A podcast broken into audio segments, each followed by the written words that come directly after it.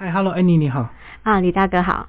我们来介绍你的这个创业气管顾问公司，是不是先把你个人相关背景介绍一下？好，那我大学是毕业于台北大学应用外语系，是对，然后毕业之后我就到外贸协会，经济部外贸协会念了两年期的日文组，嗯，然后日文组就是在那中间就是有到日本实习这样子，那回来之后呢，就是结训之后我就直接到日商工作，那那是一间就是在日本就是有上市上柜的，就是一间食品贸易公司，嗯那在台湾有分公司，那我进入到那个。公司之后，那主要就是负责担任他们那边的就是业务，那主要是负责食品贸易这一块，对。好，我们先讲外贸协会那两年，那个不是听说是战斗班吗？对不对？啊、对，就是在扎实。对，在两年内就是要取得就是日文的检定证书，然后也要到日本实习。对，嗯那每天都是七点半早上起来就要考试这样。所以两年之后，大家都有一个很好的工作机会嘛。啊、对，因为其实，在那个外贸协会里面，他们也会就是去做那个工作机会的媒合，那也有很多大公司就是会来就是外贸协会寻找就是嗯外贸协会接训的学生这样。好，可是你是外文系，为什么你选日文组？呃，那时候就你野心也是太大了。因为其实我在大学就已经有先短暂修过日文的课程。嗯那那时候在选择语言的方面的话，其实就是想说，那日文其实在台湾的应用层面还蛮广的，那就是想说再把它学得更深更精，然后所以就选择日文组去念这样。所以你等于是英日语双通。对，就是两个语言都可以的。嗯，好，那后来呢？这个算是第一个比较正式的工作，就是在这个日商嘛，对不对？。对，嗯，听说待的时间还蛮长的。待了大概七年。嗯，所以你是个业务。对，那时候是就是业务。嗯，但是业务的范围还是蛮广的，对不对？对对内对外，对国内对国外都要。对我对国内国外都要，因为就是是日商嘛，但是其实我对接的窗口是在澳洲的公澳洲的分公司、澳洲的工厂这样。嗯那那边就是有日本人，然后也有澳洲人，所以就是必须要同时用英文跟日文去跟他们做沟通。那当然对台湾国内的话，就是就是中文台语嘛。嗯 对对对，那就是主要就是对接就是外国人跟台湾的客人这样子。哦，所以你是日商，可是你对接的是澳洲的工厂。对，因为日本火腿其实它是一个全球性的集团，嗯那它在就是各个地方都有设立据点。那主要因为那时候他们在澳洲有三间牛肉的工厂，对，嗯那所以就是我是主要是呃作为他们在台湾的一个代理的窗口，类似像就是 agent 的角色，对诶所以这样讲，你就是把澳洲牛肉代理进来就对了，对我透过你们公司嘛。，对，就是把日本火腿的品牌，就是牛肉品牌，把它带到台湾来这样子，嗯，所以等于是你都在卖澳洲牛肉这样子讲嘛。澳洲牛肉为主这样，嗯，对，还有一些少部分澳洲羊肉这样。那我们先来讲这个为什么有些人喜欢吃美国牛？听说是因为这个饲料的不同，对不对？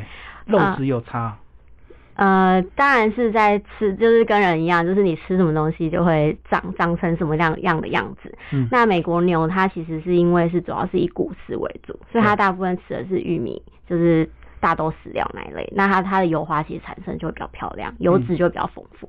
那澳洲其实它因为大部分都是草饲的牛，嗯，所以吃草的牛呢，可能相对大家吃起来会觉得说，哎、好像就是油花比较没有那么饱满，但是其实口感并不是说特别，就是一定比较差，就是其实就是见仁见智的。可是会不会比较健康？因为我知道有些人特别会选这个纽澳的牛来源，对不对？他不太敢吃美国牛。可能就是它，嗯、我觉得其实每一个国家它对于现在牛肉的管控其实都非常严格，所以嗯其实对于就是呃使用的用药啊，或者是说它的饲养的整个过程，其实大家的把关都是非常严谨，所以呃我觉得没有特别存在说就是风险比较高，但是就是肉质的话，我觉得其实就是因人的口感而异去做选择就可以。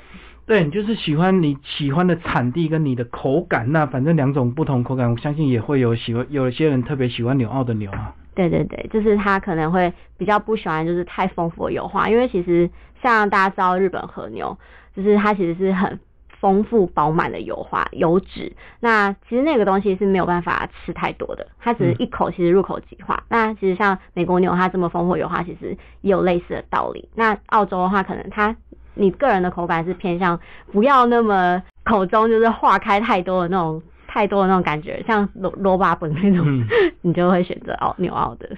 简单讲，就油花吃多对人体也是负担了哈。所以如果没有油花的牛，可能相对这个有些人就是比较喜欢这样子，就是要油花要少。减肥的话，可以可以考虑的。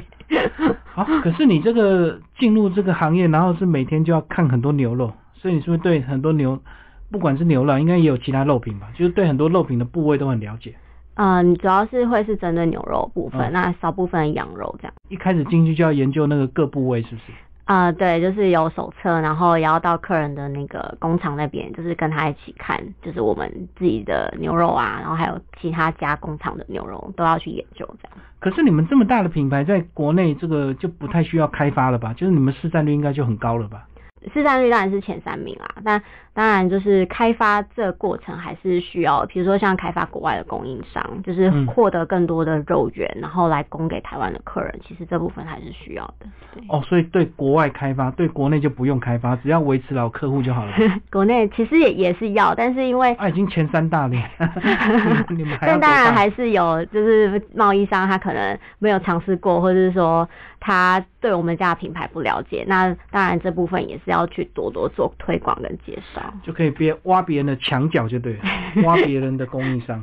其实就是大家就是互相嗯合作啊，对对对，所以这样子七年蛮漫长的时间了。对，大概待了七年了。那七年什么时间点让你觉得想要离开？呃，因为其实我自己在语言的部分，就是一直都有在做进修，然后一直都有接触嘛，就是英日语的部分。嗯那就是其实就是想说试试看自己在翻译这个过程，就是是不是也能够把语言用在这这个相关的领域。所以那时候就是想说，好，那我去挑战翻译工作，对对对，挑战一下这样子。所以翻译要更及时哦，更快，对不对？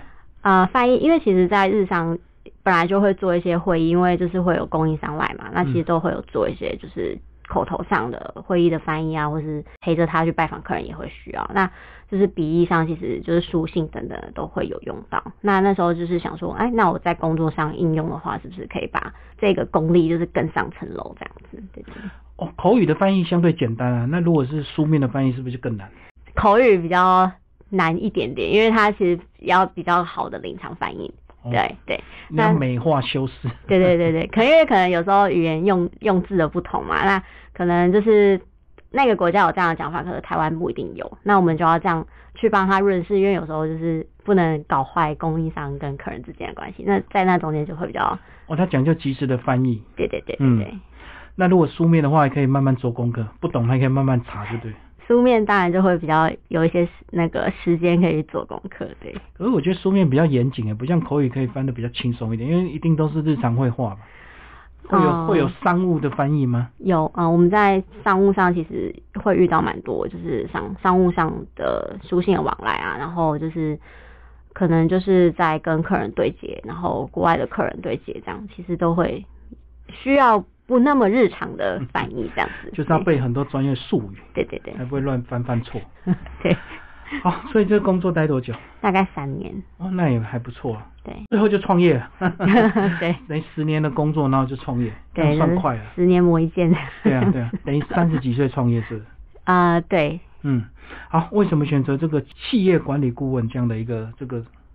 呃，其实是我在这十年的工作经验当中，然后还有就是可能跟客人啊对接，国国外的客人这样对接，其实就会发现，其实在呃每一个公司、每一个企业跟每个部门当中，其实他们在成长的阶段都会嗯遇到一些问题。嗯那那个问题可能就是，比如说我们在做跨部门的决策，或是说我们就是部门内部自己嗯。本身在做决策，其实都会发现说，我们通常要产出一个解决方案或是一个嗯。结果，会需要花非常多时间，可能会要一直不停的开会，不停的开会，可是到最后可能是没有结论，对，或是说好，最后就老板说了算，好，或者但是但是这样其实不一定是一个非常好的结果，因为可能不是整个部门或是同公司或是同仁都同意这个结果嘛，但是还是必须去做。那有一些呃在部门里面，或是说在跨部门的那个同仁，他们在讨论的时候，其实会大家应该会常遇到一些问题是，呃，有一些人他特别会讲。那有一些人他其实有想法，但是他不一定会把它讲出来，因为他可能比较害羞。对，那不具体。对，那我们要怎么把就是这些人的想法，就是害羞的同仁，他也能够让大让他的想法被看见，被被大家知道。那其实我们就是想说，哎，这个问题其实是可以透过一些方式来解决。那我们在透过这样的方式去解决之后呢，那可以让部门它其实就是不用花那么多时间去就是开会讨论、开会讨论产出才才产出决策。所以我们就是想说，好，那我们就用这样的方式，然后成立一间公司来帮助这些企业跟品牌。我还想说，企业有问题，如果不改，它就倒闭，就是这么简单，就是这么残酷。因为有时候这个很多问题真的很难解决，对，因为老板如果不改，你下面怎么改也没用。对，那其实这个像我们就是有一个。企业引导师，那我们企业引导师其实就是会去呃举办，就是帮他们设计各种各样的企业引导决策工作坊。那在这个工作坊里面，其实老板或是部门主管是必须一起参加的，因为他是那个决最拥有最终决定权的人，所以他其实是一起要。参与这整个决策的过程，嗯，那我们帮助他，其实大家想想看哦，就是一般你们在开会的时候，如果你是老板，你应该会更有感觉。你平常是叫五个人来开会，那老板会认为你是付了几个小时的薪水来。来开这个会，可能一般人会想说，OK，我开一个小时的会，其实就是花一小时的钱。其实不是，你如果叫五个人来，你是花五个小时的钱，因为你是付五个小时的薪水给这五个人。但我们其实是透过这样的工作坊来缩短他们会议的次数，然后让他们赶呃在有效的时间内产出决策跟具体的行动项目。因为产出决策之后要做嘛，所以我们其实就是帮助他在完善这整个过程。可是你这样比较复杂。一般我看人家企业管理顾问就是大概进来了解一下，弄弄弄弄弄，然后一两个月就弄一个见证报告或一个改善方案，然后就让你自己去做了，他的任务就结束，然后就收钱，对不对？对，一般来说，其因为我们其实，在创业当初，我们有想过我们到底要做哪样子的顾问，因为我知道就是李大哥讲了这样的顾问，其实在坊间是传统型的，非常常见的。那我们在一开始去跟我们其实有做就是。测试就是说，我们跟我们身边的朋友，或者是说也是创业家，然后可能也是就是企业主，去跟他们说，哎，就是如果是今天有一个顾问来跟你就是 approach，然后跟你说提案说，哎，我可以这样子帮助你，你对于这样子的想法是什么？那其实他大家对于一般听到顾问这两个字是是非常有抗拒感的，因为想说，哎，顾问就是只说不做，然后就是出一张嘴，然后你又要跟我收很多钱，对对，那就是像李大哥讲的，就是。这样子，他就说 OK，我就给你很多报告，然后你就你就去做吧。然后，但是其实到时候可能团队也没有能力可以执行，那最后其实就是只是付钱而已。那最后他们对于那个顾问的信任感其实是会越来越低，就会抗拒，对，因为没有成效嘛。对对对，那所以就是后来我们其实，在一直呃就是去反复的脑力激荡，其实最后我们其实就决定说，我们要做的顾问的方式其实是有点颠覆传统的顾问的形态。那我们是以比较陪伴式的顾问去，就是去帮助我们的客人去做成长，这样。嗯，对。所以是比较多一些双向互动跟沟通的。对，没错，就是我们会有跟他们更多的双向的沟通跟互动，去帮助他们成长。那我们不会只是出报告或者是说给建议，其实我们会是陪着他们去做，然后帮助他们一起去了解，就是他们现在目前遇到的问题跟阻碍是什么。嗯，对。不过这工作坊也是不能够过度像那种什么。激励啊那种有没有？那种有时候又又有一点太浮夸，然后不切实际啊。啊，不太像是那样的方式，不太像是大家认为可能就是呃叫一群人来，然后来听大家上课啊，不太像是不太像是那种就是比较激昂的那种就是内容。我们的工作坊呢，其实是因为我们是。企业引导师嘛，所以引导师其实是在从旁一个协助的人。那主要做出产生想法、写下想法跟产出决策还是部门的人。那其实比较特别有趣的是，我们所使用的一些工具，其实是一般在台湾比较少见。比如说，像我们会使用大量的便利贴，嗯，这样就是针对，比如说针对一个问题，好，了，比如说品牌定位。那今天一个品牌它要做出品牌定位好了，那我们就会去帮他想，OK，那你现在。在做品牌定位的过程中，你有遇到什么样的阻碍？那他们就每一个人要把他阻碍写下来。那一个阻碍写一张便利贴。那最后他们就写了可能比如说二十张好了，那他们就要把它全部贴在就是白板上，然后然后我们会给他们一些那个小贴纸，然后去票选出他们可能觉得前三个最大的阻碍。那最后他的主管会出来。做最后的决定，说 OK，我觉得就是其实我们遇到目前品牌定位遇到的阻碍是呃可能一二三，那我们就会再继续往下延伸，那我们怎么找解决方案？我们要怎么去就是加强这一块等等的，对，就是其实用这样的方式。所以你是引导陪跑。啊、对，就是比较像引导的方式，让他们自己去产出决策。因为我们有发现说，我们过去可能，比如说我跟你说你遇到的问题是这个，可是你未必会接受，你未必会觉得说我真的是遇到这个问题，或是你你就算遇到，你会觉得 OK，那你跟我讲那有什么用呢？嗯那但是如果是由就是团队内部或是跨部门，他们自己去发现问题，然后自己去找出他们真正觉得需要去面对跟解决的问题，是自己找出来的，其实嗯比较有感觉。他们会觉得哦，对，就是这真的是我们要被解决，然后我们也愿意就是在花时间去找决策跟去行动改变这个这一块。对，所以你们工作坊通常都多少的天数？呃，其实要针对不同的议题，要看看那个议题。比如说，如果是呃比较小问题，可能是只是要目前，比如说下一个月的活动流程，他要去怎么改善或者是优化，那可能就比较短。那如果是牵涉到比如说品牌年度行销策略，或是企业的策略，或是产品的开发方向，或是产品未来的那个策略的话，可能就会比较长的时间。所以这是要看客人的需求。那我们的引导师其实就是会去针对客人的需求去做设计，这样。对。那你们通常接到案子，你们也要进行一些了解，才有办法设计相关的工作坊，对不对？对，没错。所以这也是前面你们的前置的工作时间嘛。对，前置的话一定会有工作时间，那我们也会跟客人，比如说做就是专家采访、专家访问，一定会去跟他们了解他们现在真正想要被解解决的问题，或者是说他们现在大概遇到什么样的状况，先嗯去做了解，然后我们再去做事前的准备跟工作坊的设计，这样。好，那如果遇到一个很大的问题，那公司已经面临存亡之际啊，那 那像这种工作坊怎么办？是不是就要很长？因为公司快倒了。不会说我们要设计一个非常长的工作坊，因为我们其实宗旨是要在有限的时间、有效的时间内去解决一个问题。那他公司当然面临存亡之际，一定是由千百个问题所解所产生到这个结果嘛。那我们首先就一定是会先帮他去定义问题。那可能最初最初的那个工作坊就是定义你现在公司已经面临存亡，那你觉得最需要被解决的问题是什么？嗯，那我们从那个问题开始下手，那我们再去一一解决后续可能研发的中小问题这样子。所以你们不是说因为这个公司快倒了就可以帮他做债务协商，对不对？那不是你们的工作范围。对对对，债务协商可能要对 对，可能要找更专业的。所以那个还是要有一定的这个基础之下再去扎根嘛。哦，对，就是其实就是我们会先帮他们去定义问题啊，对对对，然后看他们到底遇到了什么样的状好，那如果遇到比较懒的雇主，他希望你直接告诉他怎么做就好，不要搞那个工作坊那么复杂，那你们也是可以做吗。呃，如果是比如说它前面的过程其实是没有像我们刚刚提到的这样子这么需要被解决这个过程这个 process 的问题的话，那当然我们会提供 solution 的一个顾问的服务，就是我们的 MPO 的品牌顾问。那对。MPO 的意思就是行销流程委外，嗯。那主要就是在针对比如说品牌，它可能在做行销的这个过程中，它一定有很多环节，比如说它的策略，那它的社群、它的广告，然后它可能有新商品上市，那还要怎么做规划，然后它后续要去怎么去经营它整个品牌。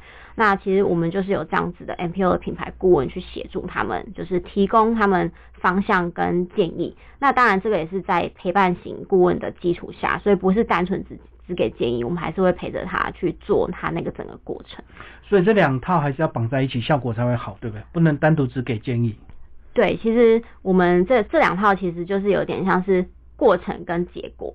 那比如说我们在企业，它可能就是先跟我们进行了工作坊，那在工作坊的阶段呢，它解决了他 process 的问题嘛，那他可能就会产出决策跟行动项目。那行动项目也许是产出来是 OK，我必须要找合作伙伴。那这个项目它可能是必要，他们公司觉得是必要的，但是它未必做得到。那我们可能就会由我们的品牌顾问去协助他们，比如说他们有可能遇到说，OK，我我们公司需要做广告策略或者广告投放，可是我们没有人，那我们要怎么办？那这时候我们的 MPO 的品牌顾问就会切入去提供他们相对应的解决方案，所以就这时候就会到 solution 的部分，那他们就会有比较更具体明确的解决方案来解决他们这个行动项目。好，我们刚刚讲的是这个公司的部分，那如果是个人品牌，你们做吗？个人品牌的话会比较偏向，他可能是一个新创新创家，那他可能也是新创事业。那当然，我们一开始也是用同样的方式去协助他，当然只是工作坊不会像是一般公司，他可能是有一个部门就五六个人，他是大家一起。对，那可能我们就是也是会用相同方式，只是它的规模会比较小一点。那但是其实他。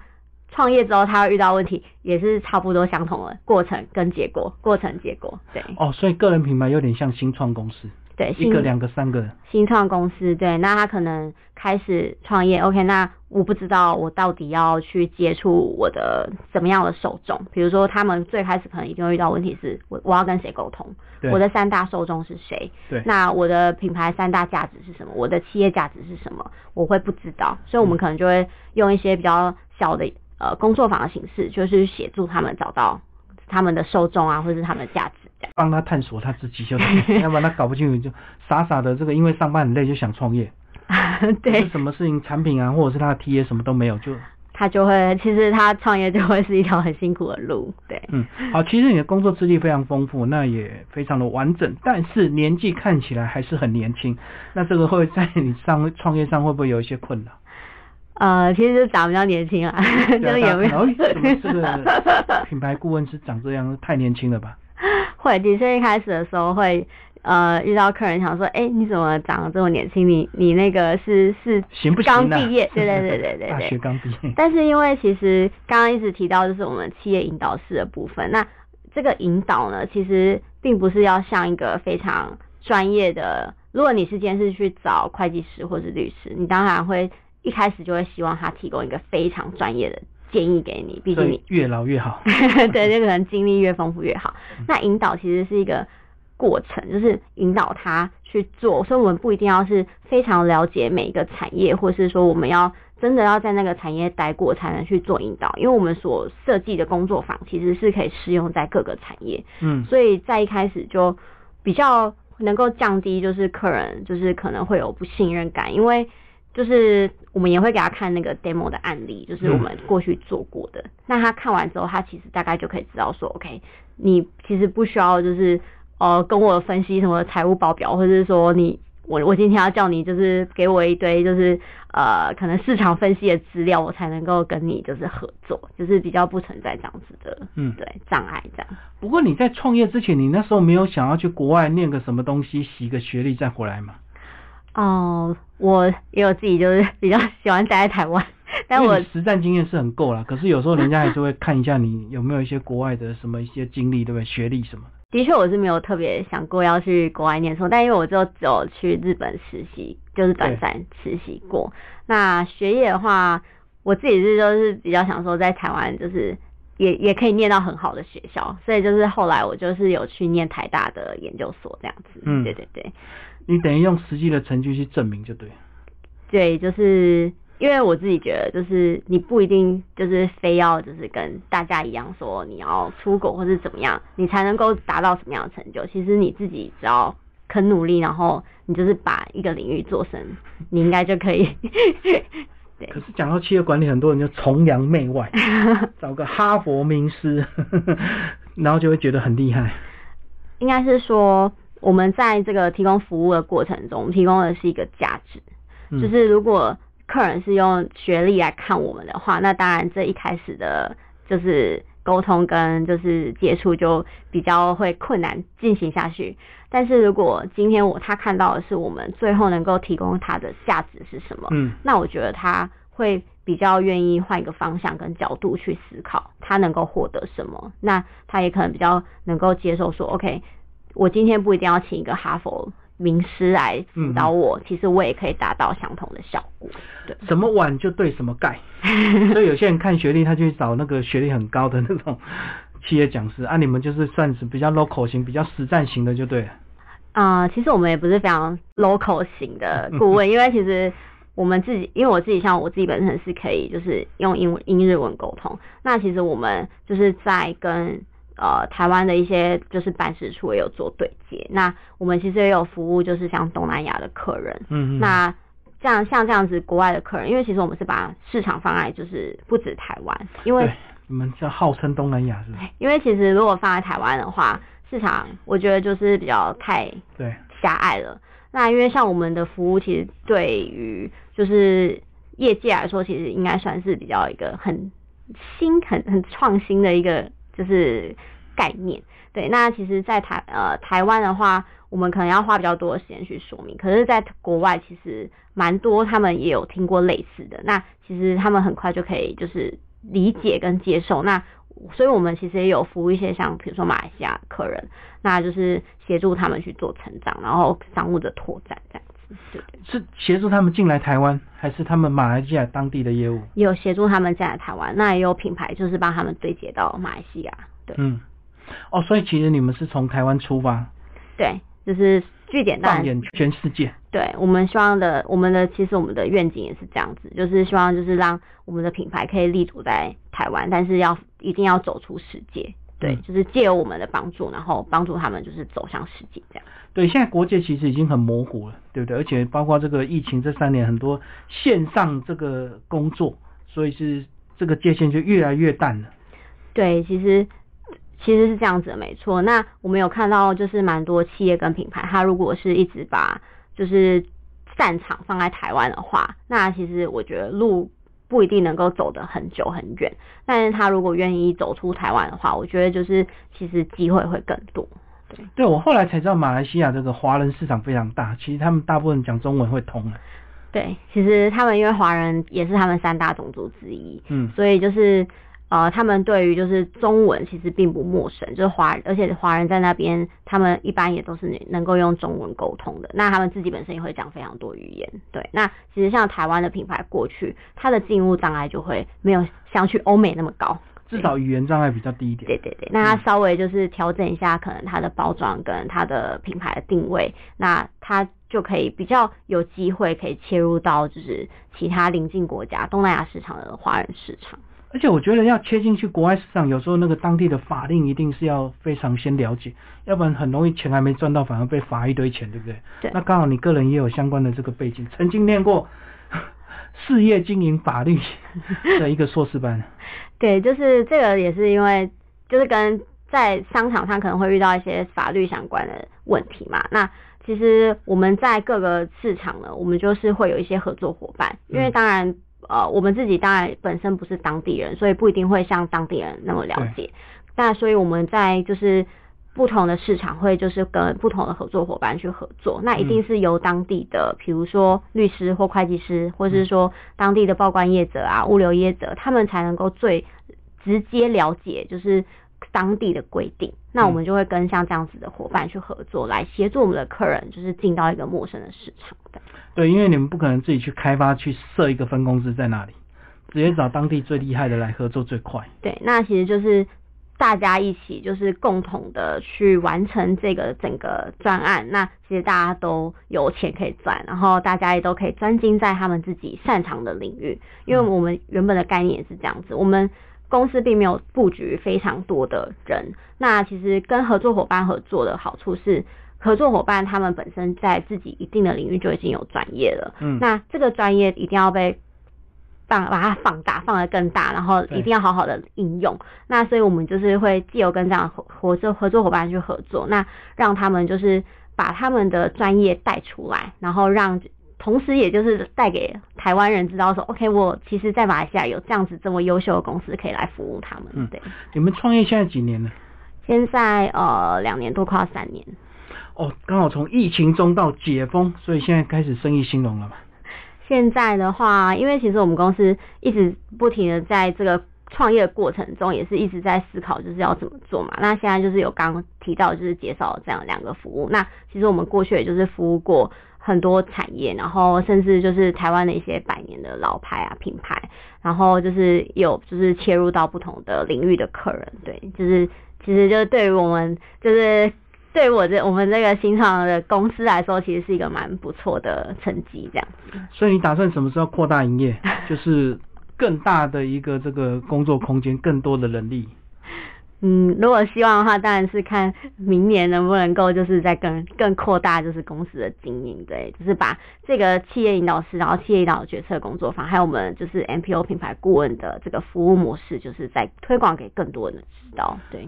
这种模式都是刻字化，对不对？它很难变成一套教案教下去，因为每个嗯公司都有不同的状况。工作坊的话，比较能够去被学习。那如果是品牌顾问，当然，其实我们都是还是要去聆听客人的需求，那看他们实际上是遇到什么样的状况。那当然，我们还是会在流程或是说，比如说提供解决方案的这个过程中去有 SOP 的出现，因为比如说如果就是有新的同仁加入的话，那他要赶快跟上我们就是去服务客人的这个脚步的话，其实还是需要一套的系统。那在内部其实我们就是会去做这样的设计跟规划。哦，那就是内部的教育训练了。对对对所以你要替未来真人做准备，就对。对对对，好，谢谢 Annie 为我们介绍他的企业管理顾问的一个创业，谢谢。谢谢谢谢李大哥。